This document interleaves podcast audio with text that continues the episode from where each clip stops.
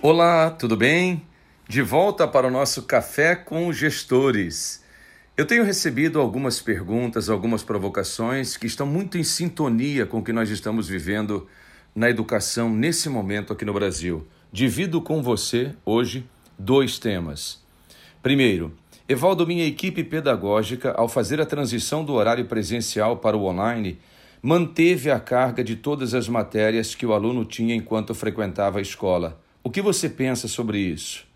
E dois, no modelo presencial, nossa escola conseguia realizar várias atividades com os alunos que nos diferenciavam bastante da concorrência.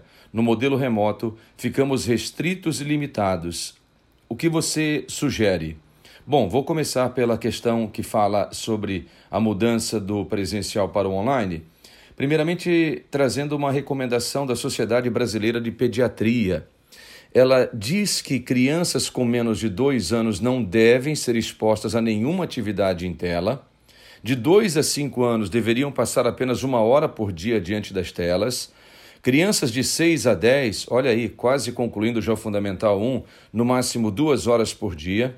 E esse, essa calibragem de horário deve persistir ao longo do Fundamental 2 e do ensino médio. Mas aí, Evaldo, como eu faço a adaptação do meu currículo?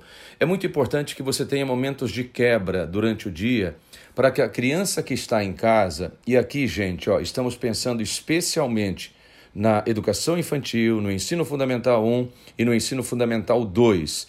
É muito importante que haja momentos de quebra nas atividades onde a escola, no seu horário enviado para as crianças que acompanham online, já determina qual é o tempo de intervalo entre uma aula e outra, para a criança ler um livro, para a criança fazer um intervalo, sair, caminhar um pouco, ouvir uma música, comer uma fruta. Esse trabalho é extremamente educativo e ele quebra a sequência do tempo que a criança fica exposta à tela. É claro que para isso você precisa uma reestruturação curricular da quantidade de horas aula que você tem durante a semana em cada um dos componentes curriculares. Essa sugestão vale também para o ensino médio, para você dar uma quebrada e permitir ao aluno que ele tenha esses momentos de descanso e possa se renovar para acompanhar as aulas durante o dia. Acho que é um exercício muito bom para a equipe pedagógica, para a liderança da escola, em parceria com os professores. A pergunta número dois, sobre como a escola pode se diferenciar, já que ela fazia atividades que tornavam ela muito diferentes da, dos concorrentes, o que fazer no online?